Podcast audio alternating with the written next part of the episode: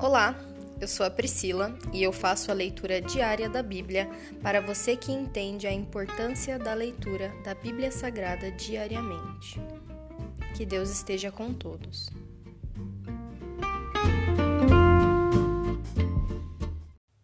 Ouça agora o capítulo 37 do livro de Jó. Quando penso nisso, meu coração bate mais depressa e estremece dentro de mim. Ouça com atenção o estrondo da voz de Deus, que da boca dele troveja. Ressoa pelo céu e seus relâmpagos brilham em todas as direções. Depois vem o rugido de trovões, a voz tremenda de Sua Majestade. Quando ele fala, não a refreia. A voz de Deus é gloriosa no trovão. É impossível imaginar a grandeza de seu poder. Ele diz à neve: venha sobre a terra, e ordena a chuva: caia em torrentes. Todos param de trabalhar a fim de observar seu poder. Os animais selvagens buscam abrigo e ficam em suas tocas. A tempestade sai de seus aposentos e ventos fortes trazem o frio. O sopro de Deus envia o gelo e congela grandes extensões de água. Ele carrega de umidade as nuvens e espalha entre elas seus relâmpagos.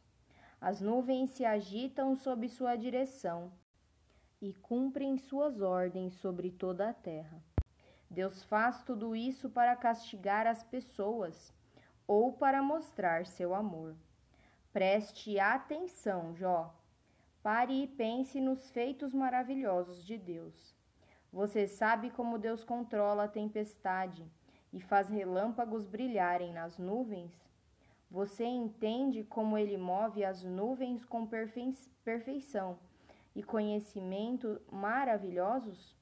Enquanto você fica sufocado de calor em sua roupa e o vento sul perde a força e tudo se acalma, ele faz o céu refletir o calor como um espelho de bronze. Acaso você pode fazer o mesmo? Ensina-nos então o que dizer a Deus. Somos ignorantes demais para apresentar nossos argumentos. Deus deve ser avisado de que desejo falar? É possível falar quando se está confuso? Não podemos olhar para o sol, pois ele brilha intensamente no céu, quando o vento dispersa as nuvens. Da mesma forma, dourado esplendor vem do monte de Deus. Ele está vestido de tremenda majestade. O Todo-Poderoso está além de nossa compreensão. Apesar de seu grande poder, a ninguém oprime em sua justiça e retidão. Por isso, em toda parte as pessoas o temem. Todos os sábios lhe mostram devoção. Se encerra aqui o capítulo 37 do livro de Jó.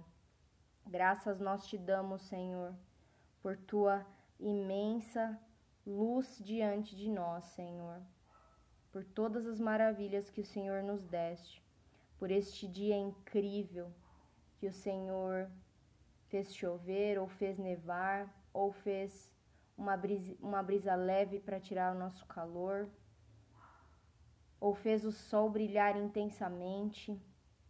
Nós te agradecemos, Senhor, por esses milagres naturais que nós muitas vezes não nos atentamos, Senhor, durante o nosso dia. Nós somos gratos, Senhor, pelos mínimos detalhes que o Senhor preparou do nosso dia hoje. Nós te agradecemos, te louvamos, te adoramos. Em nome de Jesus, amém.